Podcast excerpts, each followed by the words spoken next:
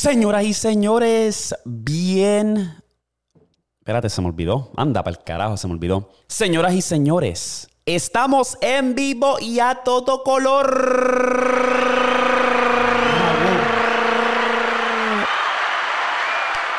Gracias, gracias, gracias, mi gente. Este es episodio número 20. 20. Mira, otro aplauso, puñeta.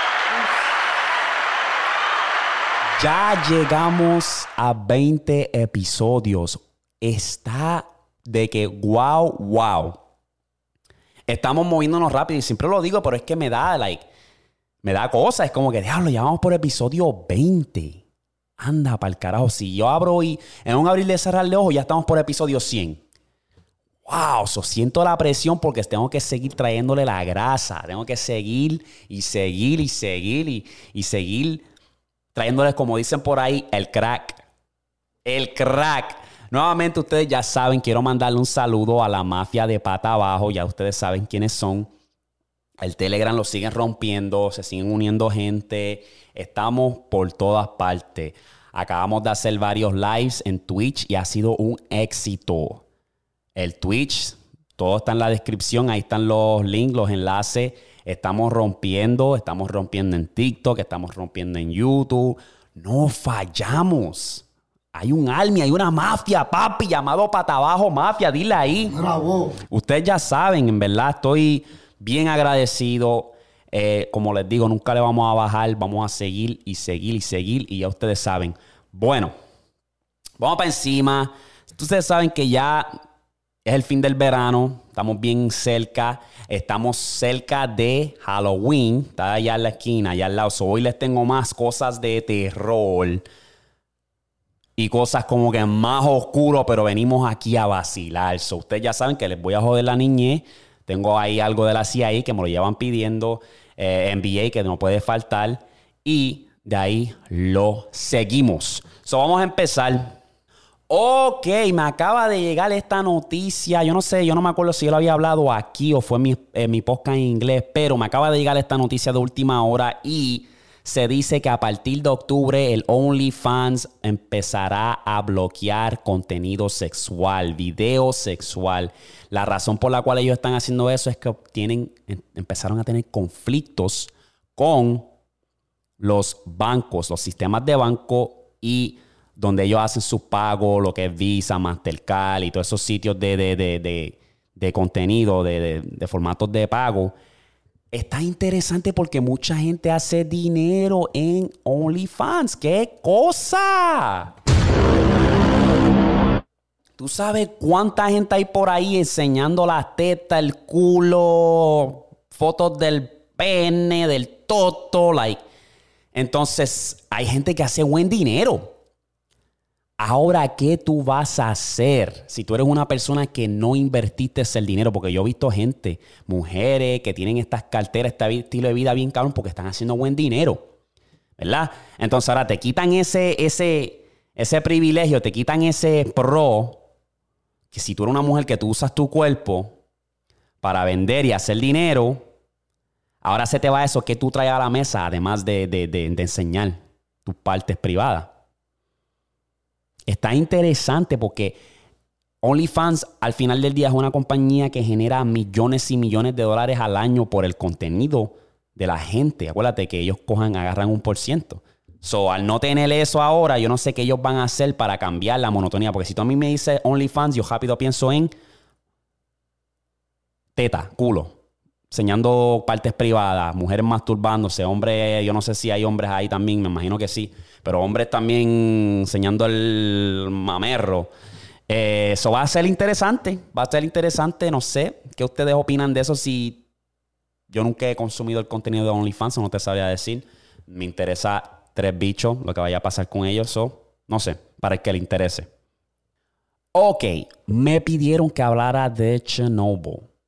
Chernobyl es una ciudad ubicado en Ucrania, una ciudad pequeña. Habían como 14 mil personas habitando. Es una ciudad súper pequeña. Anyway, para los que no saben, hubo una explosión nuclear en una planta nuclear. Esto pasó en el 1986.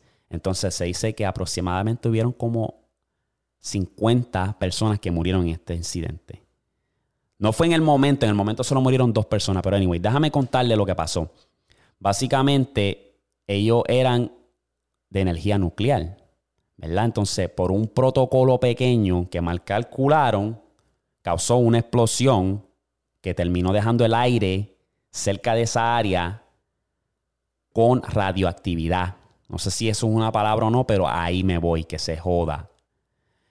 Entonces, lo peligroso que es eso es lo más interesante porque si tú respiras algo, estás cerca de algo que es radioactivo, vas a tener una probabilidad grande de tener cáncer, porque eso, todo lo que tenga que ver con radioactividad, es cáncer. Entonces, lo interesante es que hubo esa explosión, el aire estuvo por radioactividad, en el aire estuvo por mucho tiempo, que era hasta bastante peligroso respirar ese aire. Entonces, ahora mismo la ciudad de Chernobyl es una ciudad ghost town. Y lo más cabrón de todo es que es turístico. Tú puedes ir a visitar el sitio, pero tienes que ponerte una máscara, no puedes consumir comida o bebida porque hay ciertos sitios y cosas que tú tocas que tienen radioactividad. O sea, lo que hay allí son lobos, lo que hay ahí son osos, te puedes encontrar con un oso, un lobo, y esos cabrones lo más probable están radioactivos. Son radioactivos para joderte la salud, porque esos lobos tienen que ser sobrenatural y esos osos tienen que ser mutantes. So, yo no me tomaría riesgo, no me interesa ir para allá por ese mismo riesgo. Es mejor prevenir que lamentar, yo lo siento. A mí no me cogen por Chernobyl, pero está interesante eso. Yo creo que si no me equivoco, Call of Duty, Madden Warfare, hay una parte que sale Tienes que hacer una misión ahí en Chernobyl, porque hay una ciudad abandonada, que tiene la rueda, el Ferris wheel, que es bastante interesante y está cabrón porque turistas van ahí, van y visitan el sitio. No sé, tengo que buscar mucho más información porque hay mucho más detalle, y más complicaciones, pero eso no es lo mío. Um, me tuvo interesante la historia y lo que te puedo decir es que a mí no me va a agarrar en Chernobyl. Sencillo, no me agarra. El que sabe más de eso, si me puede enviar un video más detallado, envíamelo, artículo, porque sí voy a buscar más información, porque está interesante. Ok, aquí es que nos vamos a poner un poquito más oscuros, así que ponte el cinturón, agarra el poscón y vamos para encimota. ¡Ay! So, me pidieron también esta, que está, me quieren, parece que me quieren que, que me cierren el podcast. Dieron Darwin habla de la CIA yo tengo dos cosas aquí bastante interesantes y bastante jugoso que va a hacer que la FBI o la CIA toquen mi puerta y me cierren el podcast de Darwin. Sé que te lo pidieron, pero mira, esto te va a costar el podcast porque, mira, de hecho, hablando de eso, me banearon por 24 horas en TikTok porque hablé de Biden, hablé del presidente, le dije sus verdades y Pensé que me iban a banear mi cuenta por completo. Para hacer susto más grande, me cagué encima porque es como que, puñeta, yo le pongo tanto amor, tanto empeño, tanto ¡ah! pasión en este contenido y viene un cabrón como Biden y me lo cierra. O sea, yo pensé, yo pensé lo peor, ya yo me estaba derrumbando porque coño, ya vamos por 74 mil personas, seguidores en TikTok, que está bien cabrón y de hecho vamos para 6 mil yo espero que ya estemos en 6.000 ya cuando salga este video, porque ahora mismo estamos en... A la medida que estoy grabando esto hoy, estamos por 5.800. O nos faltan 200 suscriptores más para llegar a 6.000. Nos estamos moviendo muy rápido, bien agradecido, pero me cagué cuando se trató del baneo en TikTok, porque TikTok es bien, pero bien sensible. Demasiado. Porque lo puse el mismo clip en, en Instagram, ningún problema. Lo pongo en, en, TikTok y enseguida, segundos, ¡pa! Te lo vamos a tumbar.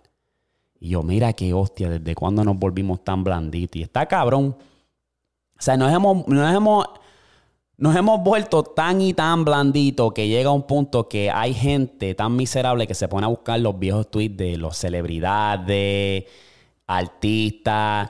Una cosa que es no me acuerdo quién fue, pero habían conseguido un tweet viejo, ¿sabes? De una persona, de un artista y lo querían cancelar rápido. Era como que, pa, rápido, vamos a cancelarlo por los tweets viejos que tuiteó en el 2012. Puñeta, eso fue en el 2012. Yo sé que en el 2012 ahora, piénsalo, que hay mucho tiempo para tú madurar y darte de cuenta. Si tú buscas en mis tweets viejos, Lo que yo tengo ahí es un bellaqueo y una ignorancia cabrona. Entonces tú me vas a penalizar a mí. Me vas a penalizar a mí por algo que yo hice hace 7, 8 años atrás. Hello. Entonces vivimos en esa era donde queremos cancelar, queremos cancelar, queremos cerrarle y es como que puñeta, eso fue en el 2012. Especialmente eso, ¿verdad? Déjalo. Si dijo algo fuera de lugar, algo a lo mejor que fue racista, pues ni modo, eso fue allá. A lo mejor crecieron, se dieron de cuenta, maduraron y somos rápidos. Somos rápidos para cancelar, por ejemplo, a The Baby. Sí, el cabrón se pasó. Cuando hizo lo, lo que dijo en Rolling, Rolling Loud, se pasó, no, no, no lo tuvo, no, no tenía que decirlo, pero a mí me da risa porque los que lo cancelaron fueron la comunidad LGBTQ. De hecho, que esa comunidad ni escucha su música. Entonces yo tengo una teoría y sí, van a decir, Darwin, tú tienes una teoría para todo, pero es que yo tengo una teoría que yo pienso que esa gente de la comunidad, no la gay, la comunidad LGBTQ, hay alguien detrás de eso más oscuro. Es como les dije, lo de Lonas X. Que sea una marioneta para dividir y ahora esto es para dividir. O sea, ese grupo, la mayoría son tóxicos buscando división, buscando atención, buscando cuál es el próximo, la próxima ola. Está interesante, no me voy a ir tan en detalle porque me desvié bien cabrón, pero quería como que apuntarle esa, ¿verdad? casi me cancelan a mí. Casi me banean por hablar miel de Biden. van a venir por mí cuando le hable de la CIA. Pero vamos para encima, que para eso estamos. Para eso estamos. Me puedes seguir en Twitch. Si me banean en YouTube, me sigues en Twitch. Si me banean en Twitch, me sigues en TikTok. Si me banean en TikTok, vale para Instagram. Y de ahí lo seguimos hasta que eh, esté por ahí. Me tenga que inventar yo mismo mi propio website. so, vamos para encima. Anyway, la CIA. La CIA tenía un método de controlar tu mente. Ellos estaban experimentando Mind Control. Esto, este proyecto comenzó en el 1953. Y ellos estaban tratando de buscar la manera de cómo controlar las mentes para así poder ser una arma letal para la guerra en contra de los rusos. Esto era cuando era la Cold War. Entonces, de la manera que ellos hacían, te inyectaban con LSD, te amarraban te ponían como un casco especial, te inyectaban con LSD para alucinar. Entonces lo otro también era que te ponían lo mismo, repetido, una canción, una música, un dicho, como método de tortura para así controlar tu cerebro. Dame decirlo bien, cerebro. Después vienen por mí. Los maestros de, de, de corrección vienen por mí, los policías Vienen por mí, anyway. Entonces, ellos probaron eso, ese método de tortura, para ver. O sea, ellos cogían a la gente voluntarios de la misma CIA, del mismo grupo de los Army, voluntarios, los metían en un cuarto, los encerraban solo, le inyectaban el LSD y le ponían una canción, un dicho, algo repitiéndoselo miles y miles de veces como método de tortura para así tratar de remover lo que él sabe, reconoce. Y eso da miedo. O sea, eso tú ser. ¿Quién está en su, en su cabeza para decir yo voy a ser voluntario? Dale, vamos, vamos para encima. Like, ¿quién, quién, quién está en.? eso me da miedo. Entonces, ese, ese proyecto no fue bastante exitoso, solo tuvieron que cerrar. Lo cerraron en el 1973. Entonces, ahí es donde entra otro método, que es, este método entra en el 1997 y es los Teletubbies. So se dice que los Teletubbies están sincronizados con la CIA. Este proyecto salió para ver cómo ellos pueden controlar la mente de los pequeños. Porque acuérdate que la mente de los chiquitos están en progreso, se está desarrollando.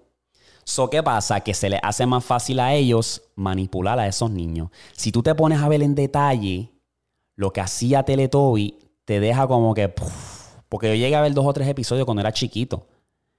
Y ahora que los veo, una que se ven bien, parecen monstruos los cabrones, parecen, ¿sabes? Entonces otra cosa que ellos usaban era manipulación, porque se ve.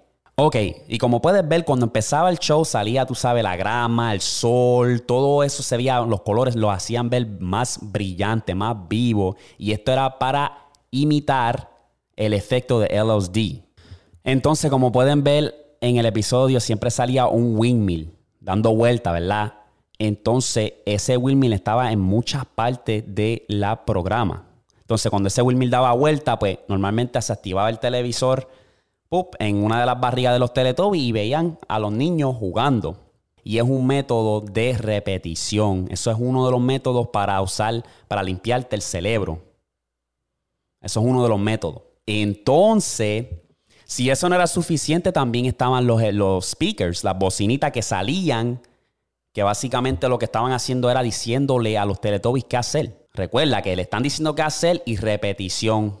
Quédate conmigo que, vamos, tengo más. Entonces tú puedes ver en algún episodio, lo voy a poner por aquí si lo encuentro, que decía Winky Winky cantó esto lo otro, Winky Winky hizo esto lo otro y ahí venía el Teletubby pa, y lo hacía, ¿verdad? Y ustedes saben muy bien que pa, decía, la bocina también decía ya es hora de dormir, ya es hora de irnos, pan, y ellos seguían instrucciones. Entonces hay un episodio que me llamó la atención que vuelve y tal el, el Teletubby verde subiendo y bajando, subiendo y bajando de la montañita, era como un ascensor y lo hizo como cuatro veces. Ah, fue, fue dicho por el, la bocina. Dale para arriba y él va para arriba. Dale para abajo y él va para abajo. Dale para arriba. Al punto que quiero llegar es que esto es un método de manipulación, de seguir instrucciones, de seguir las reglas. Si tú lo ves desde niño, tú vas a, a creer que tú tienes que seguir reglas por toda tu vida. Seguir lo que te dicen. Programar a trabajadores. Eso es básicamente lo que es eso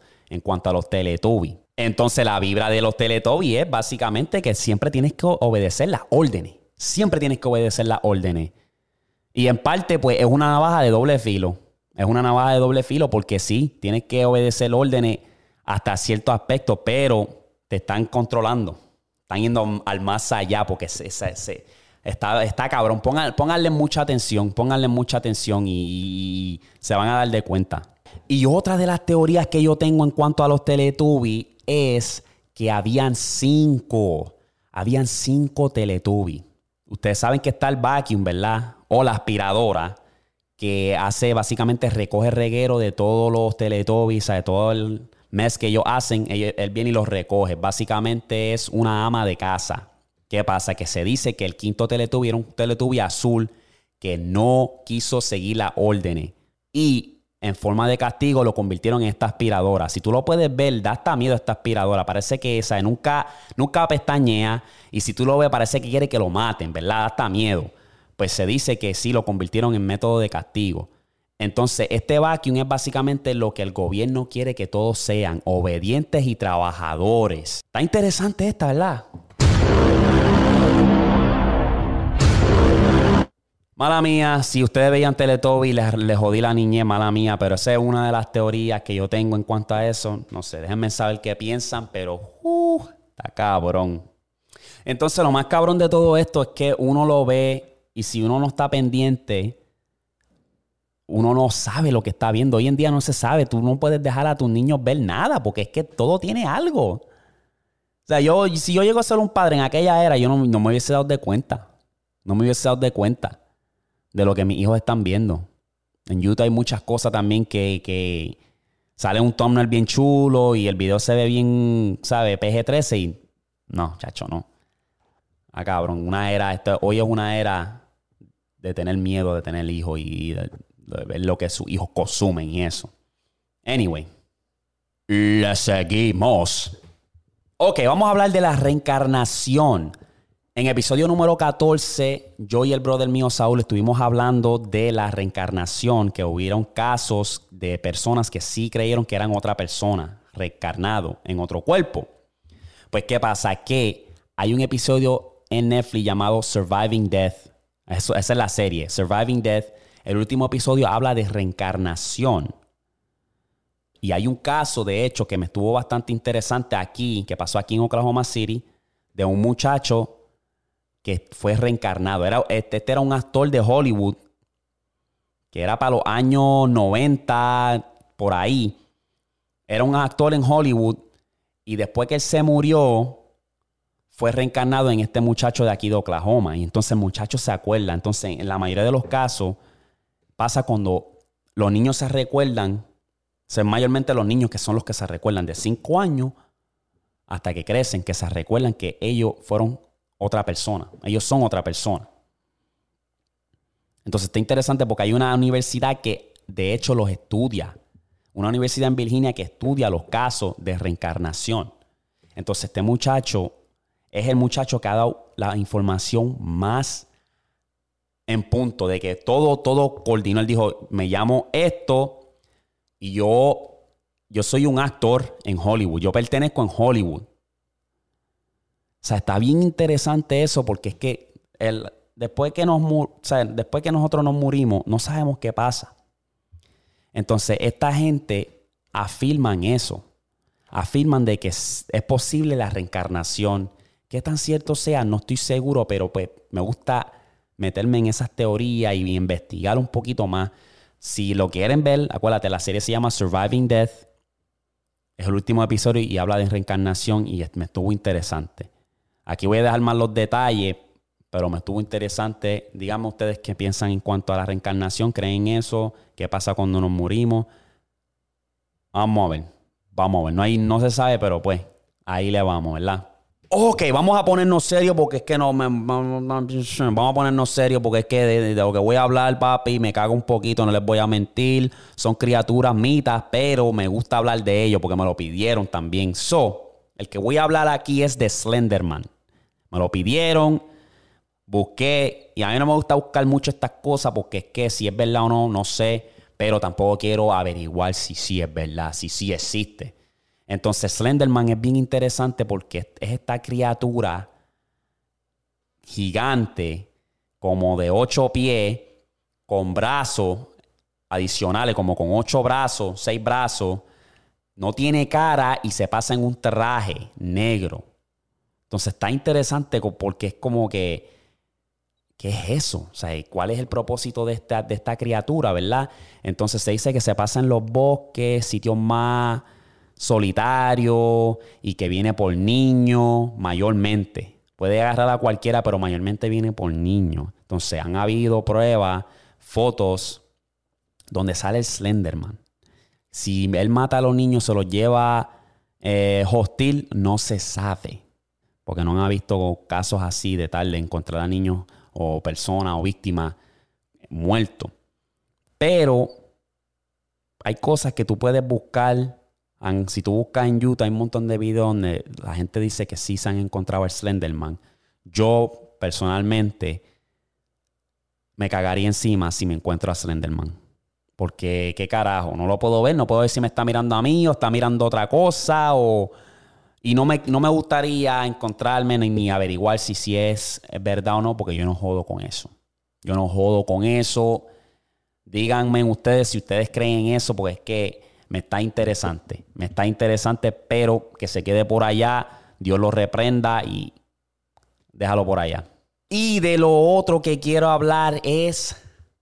Hay una criatura, yo no sé si son humanos, son criaturas, pero se llaman skinwalkers, caminantes de piel que son criaturas que se pasan en sitios solitarios, como son los bosques, donde mucha gente va a hacer hiking, a explorar, pues ellos se pasan por ahí viendo y que ellos comen humanos, los cazan. Entonces se dice que estas criaturas no hablan, no dicen ni una sola palabra, pero lo han visto gritando, imitando lo que es el llorido de ayuda, ¿verdad? Hay un video por ahí que se está circulando que tú los puedes ver porque lo han visto por ahí. ¿Verdad? Son bien, son bien, son rare, que, que, tú lo vas a ver en cada, cada luna llena, ¿verdad?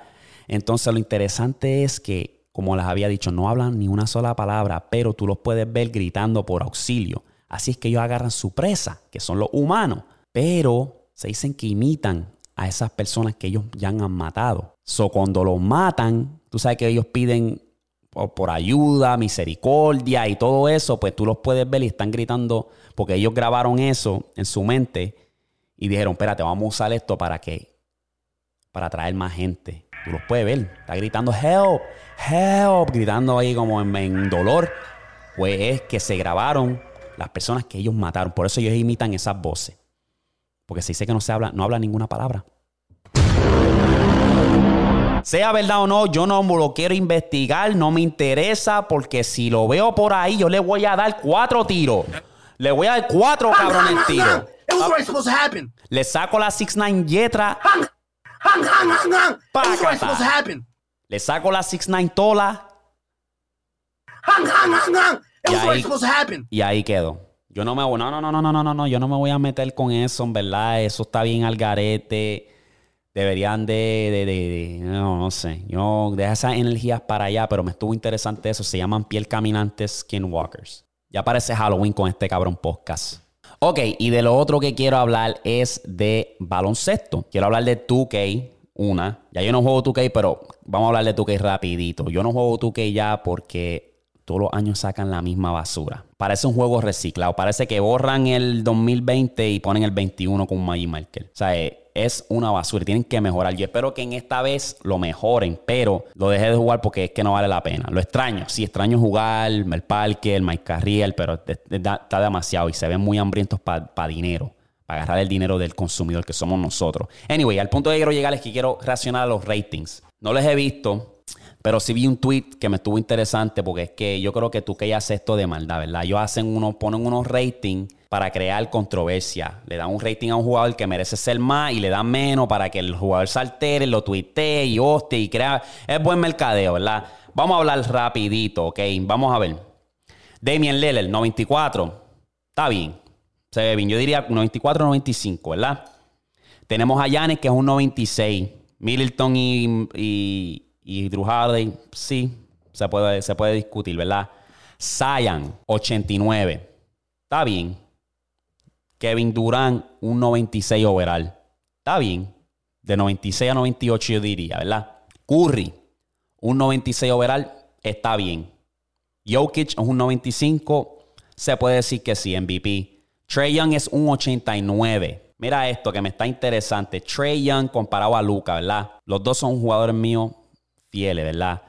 Pero tú estamos hablando de un jugador que no tan solo le ganó a los Knicks, que para a los Knicks en casa de los Knicks está cabrón. Tienen una fanaticada bien alborotosa, bien loud. Se aprobó. Le gana a Filadelfia, lleva a su equipo a la conferencia de final, un point guard de 6 pies, 170 libras y le viene y le das un 89. Eso es una falta de respeto. Este macho se merece mínimo 93 a 92. Mínimo. Mínimo, ¿verdad? Entonces pasamos acá, le dieron a la Melo 84. Luca 94. Está bien. Luca eh, un 93, 92 estaría bien también, pero se lo, se lo alteraron. Y está cabrón, Luca es un glitch. Luca es un glitch. Entonces, vemos aquí, LeBron 96 me gusta, me gusta año 19 que va, año 19, mira, tipo todavía es un, 96.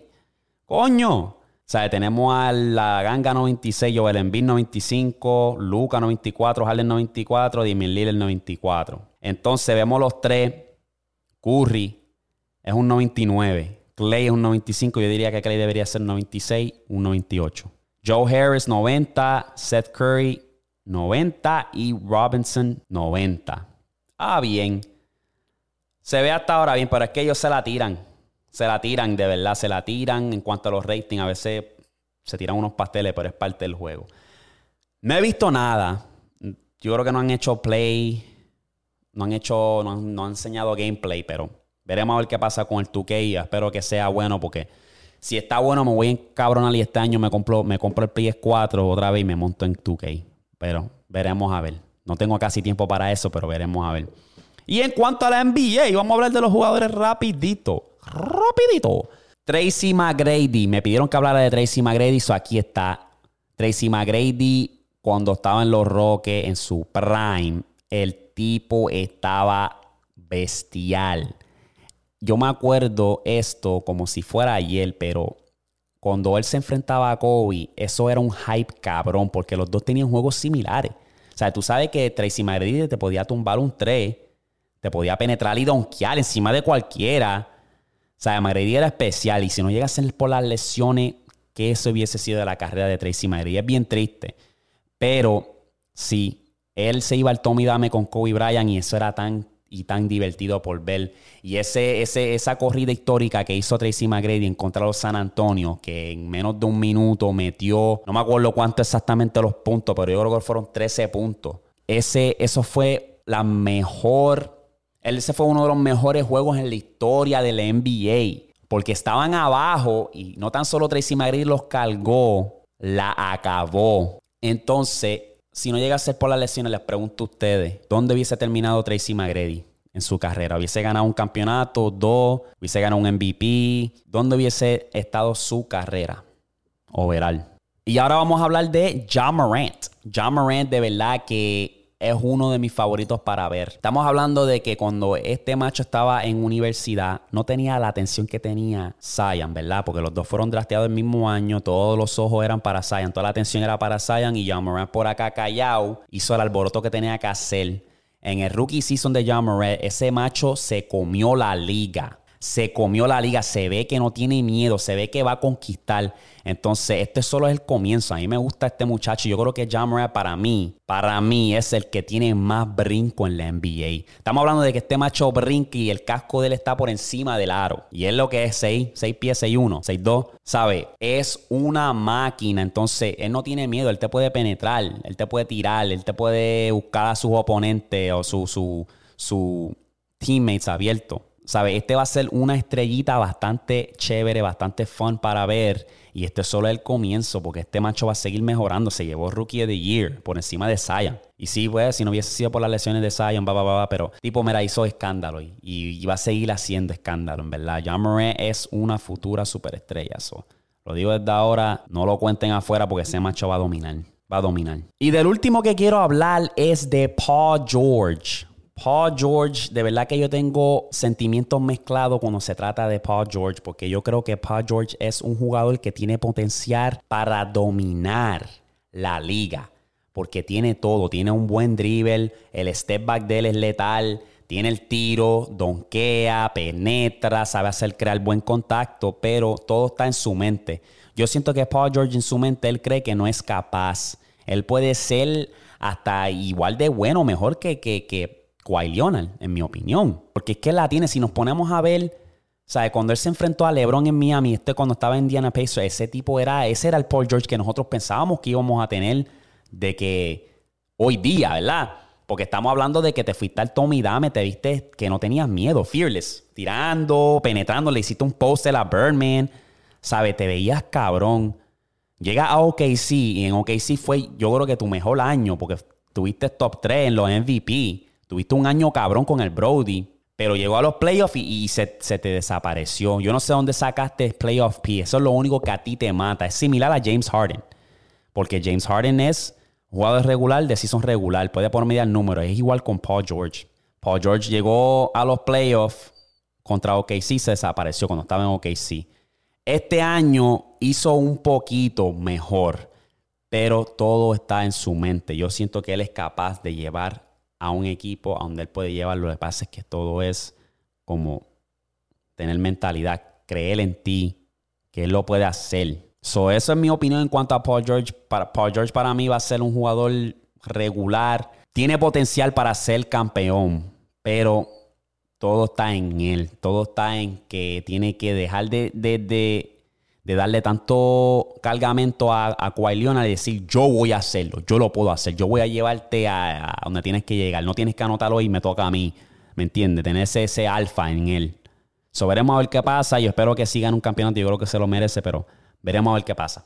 Veremos a ver qué pasa, ese es mi take en cuanto a Paul George. Ok, so otra teoría que les tengo es la de Phineas and Ferb. Se dice que Candice está mal de la cabeza, ¿verdad? Porque está esforzada a imaginarse a Phineas. ¿Qué pasa? Que Phineas cuando nació y empezó a ir a la escuela, lo le dieron bullying porque era uno de esos nerdos. So, le dieron tantos puños en la cabeza que lo terminaron de matar. Eso se dice, ¿verdad? Está un poco oscuro esta teoría, pero es como que, uh, ok, esto es lo que se dice, pero da sentido, ¿verdad? Porque por eso es que Candace se lo imaginan a ellos haciendo esa aventura loca y por eso es que los padres de Phineas y Ferb no pueden ver las creaciones de ellos, ¿verdad?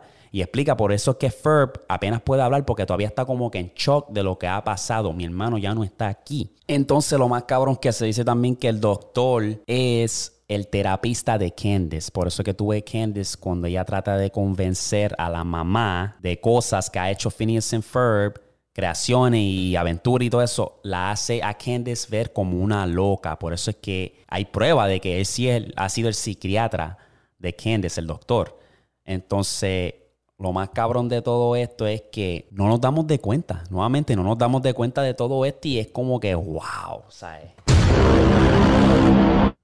Y hace sentido. Entonces, mucha gente te puede decir nuevamente, ah, estos son, solamente son muñequitos, esto lo creo Disney para entretener a un niño, pero hello, aquí siempre hay algo detrás de cada muñequito, siempre hay una teoría y siempre hay algo. Si no te gustan las teorías, pues síguelo, muchachos, que eso ya es tarde, ¿me entiendes? Pero que sí, esa es una de las teorías. Hay más y ustedes saben que voy a seguir buscando y buscando. Pero esa es una que se dice de Phineas and Ferb. ¡Eh, diablo, mano! Hoy sí que le metimos caliente. Bien oscuro este episodio, yo diría. Pero hay que hacerlo porque es episodio 20, ¿verdad? Y eso es todo, señoras y señores. ¡Qué episodio, mano! ¡Qué episodio! Mira. Estamos activos, mi gente. Muchas gracias. Ah, espero ya cuando terminemos todo esto, estemos ya a 6 mil suscriptores y 80 mil followers en TikTok. Les seguimos, mi gente. Ustedes saben que no le vamos a bajar. Muchas gracias por sintonizar. Muchas gracias por comentar en los comentarios. La mafia sabe quiénes son. Venimos con muchas cosas más. Lo tengo bien calladito, pero le seguimos metiendo. No le vamos a bajar. Los veo para la próxima. Pata Bajo Mafia, Chequete Flow, los veo.